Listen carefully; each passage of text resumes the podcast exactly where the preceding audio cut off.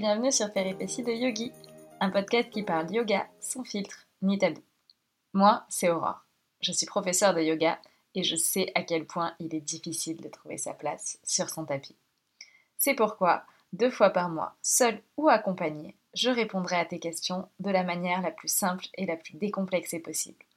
Je te partagerai anecdotes et conseils pour que tu puisses enfin vivre ta meilleure vie de yogi, ou pas. Et coucou, j'espère que tu vas bien. On se retrouve aujourd'hui pour un épisode où je vais te parler des bienfaits du yoga. Si tu as déjà écouté l'épisode précédent où je te parle de mon premier cours, tu te demandes sûrement pourquoi je suis restée et ce que j'ai trouvé dans ma pratique du yoga. C'est bien ce dont je vais te parler aujourd'hui.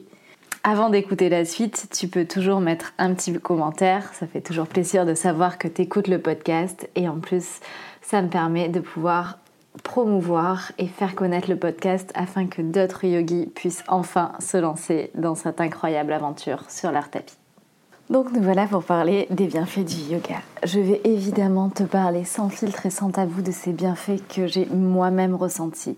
Il y a plein d'histoires ultra intéressantes sur des expériences de yoga et pour ça je laisserai les personnes concernées t'en parler directement dans ce podcast. Pour mon expérience à moi, il y a eu vraiment deux grands changements majeurs qui sont ma façon de penser, mon esprit, mon mental et mon physique. Alors je vais commencer par la partie physique qui est la plus facile à décrire, la plus factuelle, celle que on peut mesurer beaucoup plus facilement, même si c'est pas forcément là où euh, j'ai envie de mettre l'accent parce qu'il y a beaucoup de choses qu'on fait et qui ne se voient pas. Alors il faut que tu saches que quand j'ai commencé le yoga, j'étais clairement pas sportive et j'étais un petit peu toute cassée. Alors on va commencer l'état des lieux de la tête aux pieds. Et euh, justement, en commençant par les pieds, j'avais eu beaucoup d'entorses. J'ai dû avoir une quinzaine d'entorses dans ma vie.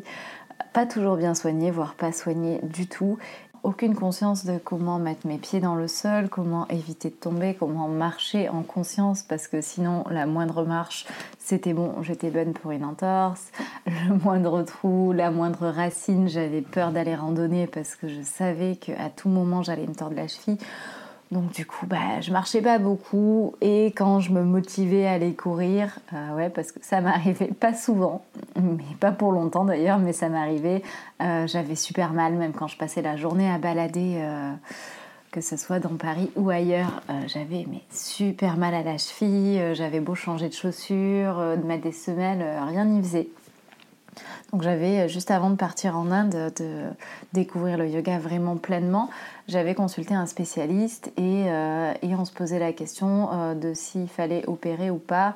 Donc IRM, enfin voilà, j'avais fait tous les examens qui allaient bien selon le spécialiste et on, on, se posait la question de l'évolution.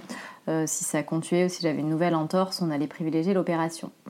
Et heureusement pour moi, c'est là où je suis partie en Inde. J'ai laissé ça de côté en me disant de toute façon, euh, je vais partir en Inde, je vais voyager, il euh, n'y a pas d'urgence. Aujourd'hui, j'ai pas d'entorse, donc je verrai comment ça se passe à mon retour. Et, euh, c'est là où c'est trop cool, c'est que quand je suis rentrée, bon bah j'avais pas beaucoup remarché parce que je pratiquais du yoga toute la journée et que dans l'ashram on sortait pas. Mais j'ai commencé à me remettre à la course à pied. J'ai commencé à courir un peu plus et là, peu de douleur ou pas de douleur. Et je me suis demandé pourquoi. je me suis rendu compte qu'avec le yoga, en fait, j'avais appris à remuscler correctement mes chevilles, à prendre le temps de sentir mon appui dans le sol, à prendre le temps de sentir si j'étais en avant, si j'étais en arrière, si j'utilisais mon talon, ma pointe de pied, l'intérieur, l'extérieur. Et avec tout ça, j'avais reconstruit les bons muscles, alors à peu près, c'est jamais parfait, hein, mais j'avais reconstruit les bons muscles et dans des directions qui étaient beaucoup plus fonctionnelles et qui marchaient pour moi, qui fonctionnaient pour que je puisse à nouveau courir et marcher sans douleur. Donc là, euh, trop bien, depuis ça fait trois ans et demi, et si on compte euh, la dernière entorse, ma dernière entorse elle date d'il y a quatre ans, donc depuis que je fais du yoga, plus une seule entorse, et pourtant, ça m'arrive d'être étourdie, ça m'arrive de ne pas regarder où je marche et je ne me suis plus jamais retordu la cheville. Et pour moi, c'est vraiment, vraiment le truc qui, euh, a changé ma vie parce que j'avais vraiment l'appréhension Si tu as déjà été blessé, tu sais ce que c'est, mais tu l'appréhension de venir remarcher, de venir à chaque fois pas regarder ce que tu fais quand tu fais une randonnée, de pas regarder l'état du sol et de te tordre la cheville ou le genou. Et c'était c'était quelque chose que j'appréhendais. Donc, grande joie. Je peux à nouveau courir, je peux marcher, je peux faire des randonnées, je peux faire plein de choses avec mes pieds. Donc ça, c'était le premier point qui a vraiment changé pour moi. Ensuite, au niveau de mon dos et de ma posture.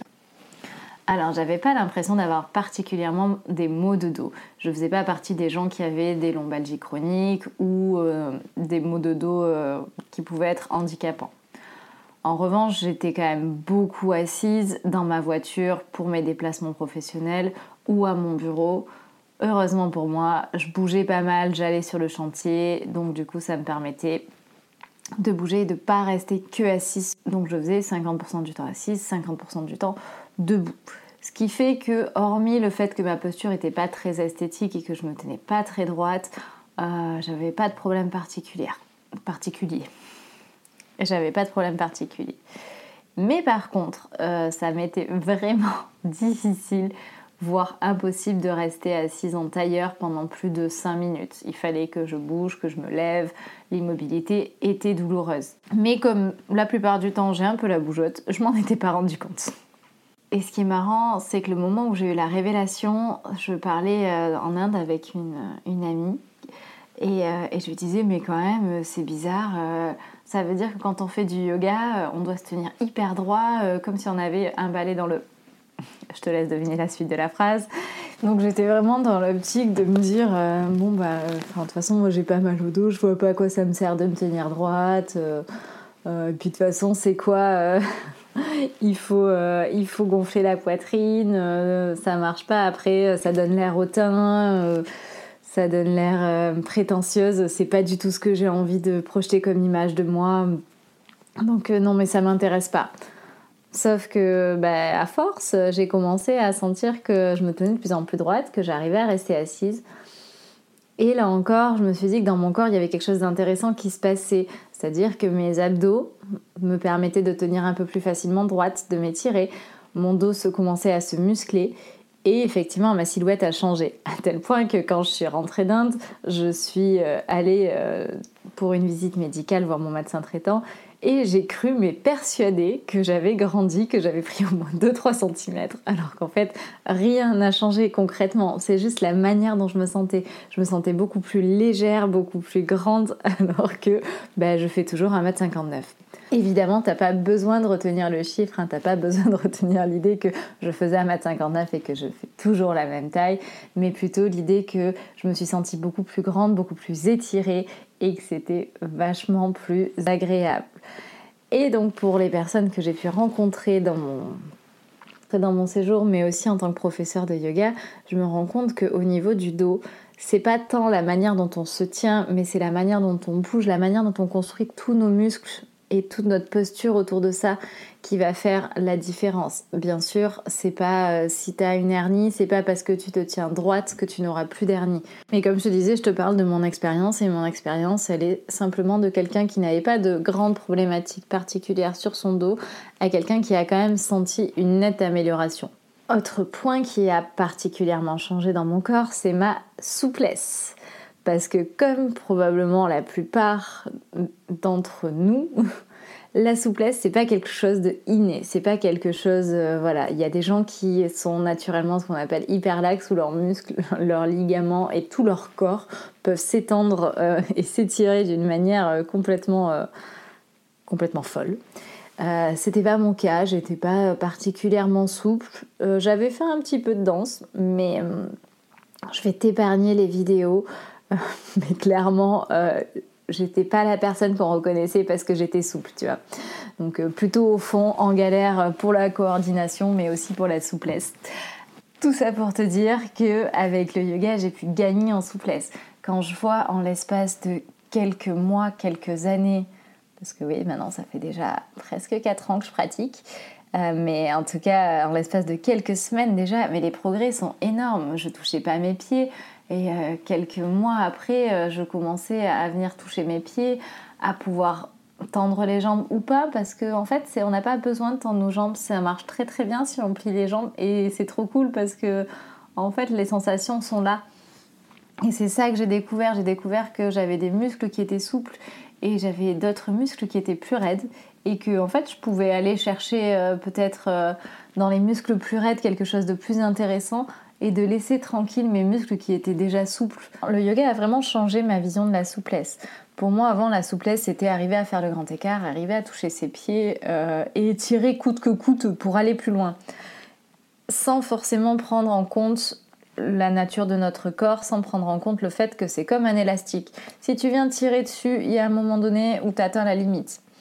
Par contre, si tu viens commencer à aller chercher ailleurs, parce que ça fait déjà 10 ans, 20 ans, 30 ans que tu tires de la même manière sur ton élastique, si tu commences à venir chercher soit un autre élastique à tirer, soit une autre manière de le tirer, tu vas te rendre compte qu'en fait, tu peux aller chercher plus loin. Et du coup, ça va vraiment changer, ça va te permettre d'aller beaucoup plus loin et surtout de manière beaucoup plus sympa. Tu vas pas aller contre ton corps, mais avec ton corps. Et ça, franchement, je le dis et je le redis, mais euh, c'est trop cool d'arrêter de, se fighter avec soi-même et d'être dans quelque chose de beaucoup, beaucoup plus agréable et beaucoup plus sain. Et moins dans la performance, plutôt dans une philosophie d'exploration, d'interrogation vers soi-même, de ce qu'on ressent. Et c'est ça qui m'a fait progresser en souplesse grâce au yoga, alors que j'aurais pu faire mes 20 000 cours de stretching. Déjà, je me serais ennuyée au possible j'aurais été frustrée parce que je me dirais mais ça marche pas, je comprends pas.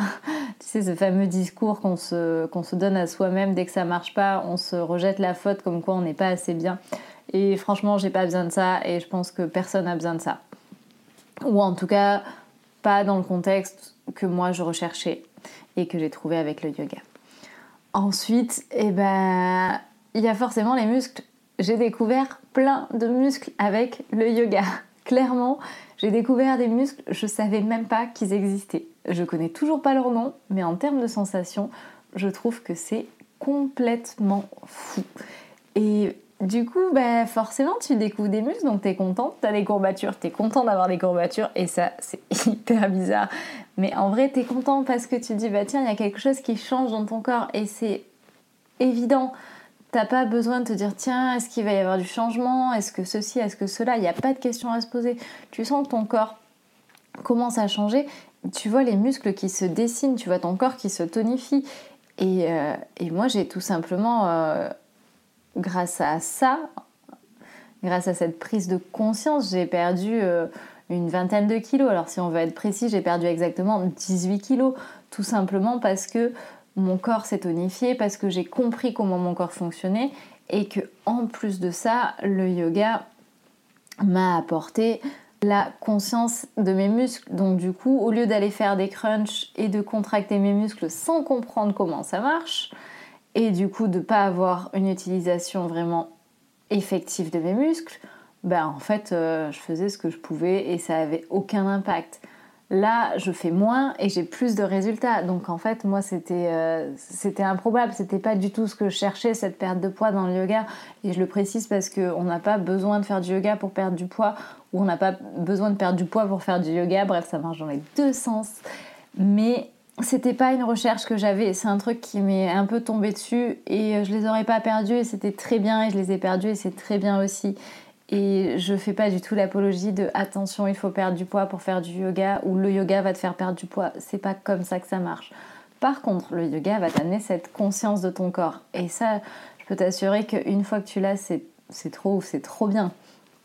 Et du coup, avec l'assurance de ton corps, tu vas aussi pouvoir venir aller dans des trucs un petit peu plus pointus. C'est-à-dire que pour mon cas, j'ai aussi découvert le côté euh, comment fonctionnent mes organes, ma digestion, euh, comment, euh, comment gérer bah, l'alimentation et le sport, enfin en tout cas la pratique physique du yoga. Et ça a amélioré tout ça. J'ai commencé à sentir de vrais changements dans ma manière du coup de manger parce que j'avais du coup cette sensation de satiété que j'avais pas avant. J'avais aussi cette sensation de naturellement être attirée vers des aliments qui me convenaient, des, des aliments plus naturels, des aliments plus sains, mais pas que, hein, toujours toujours dans la modération évidemment, mais en tout cas, j'ai senti qu'au niveau de ma digestion, j'étais aussi beaucoup plus appelée par quelque chose qui me correspondait. J'ai plus facilement sorti de mon quotidien des aliments qui ne me faisaient pas du bien et rentré des aliments qui me faisaient du bien. Et ça, on est tous différents. Et il n'y a pas de régime parfait, il n'y a pas d'alimentation parfaite, il y a une alimentation qui correspond à chacun. Il y a des gens qui mangeront de la viande, il y en a qui en mangeront pas, il y en a qui la digéreront, d'autres qui la digéreront pas, il y en a qui en ont besoin, d'autres pas. Après, il y a d'autres raisons pour lesquelles euh, on peut être végétarien et c'est un autre débat qu'on fera pas ici et maintenant. Sinon, ce podcast, il va durer trois heures. Mais en tout cas, euh, le yoga, ça peut t'aider à venir trouver l'alimentation dont tu as besoin et qui te fait du bien. Et c'est hyper important c'est hyper important parce que, en tout cas, moi, c'était mon cas, j'étais déconnectée de tout ça. J'avais pas du tout, euh, j'avais pas du tout euh, idée de ce que je mettais dans mon corps. Je m'alimentais parce que je m'alimentais, parce que aussi c'était l'occasion de faire la fête avec mes amis et de partager un bon resto ou un bon repas. Mais il n'y avait pas derrière de conscience de c'est mon moyen de m'alimenter, c'est mon moyen aussi d'avoir la vie que j'ai envie de mener si je suis bien alimentée, bah derrière je peux faire plein de choses. Je peux faire des asanas sur mon tapis, donc des postures, mais euh, je peux aussi faire euh, des balades avec mes amis. Je peux aussi avoir plein d'énergie pour faire des tonnes d'activités dans une journée. C'est juste génial quand on a conscience de ça. Vraiment, euh, de toute façon tu dois l'entendre, mais je, suis convaincue que sur la partie corps, le, le yoga a un vrai impact de par les postures, mais aussi de par la philosophie qui nous amène. On va continuer sur le dernier point qui concerne le corps, c'est l'endurance. J'ai gagné en endurance. Alors, c'est toujours pas mon point fort, hein, le cardio, on va pas se mentir, même si je fais des cours, que ce soit pour moi ou en tant que prof, des cours ultra intenses parfois. Le cardio, c'est pas mon point fort. Moi, tu me fais courir 5 minutes, je suis essoufflée, je crache mes poumons. Surtout qu'à l'époque, j'étais fumeuse. Donc, 5 minutes de course, je crache mes poumons, je saute trois fois sur moi-même, je suis en train d'avoir mal au cœur, je suis devenue toute rouge, ça va pas du tout.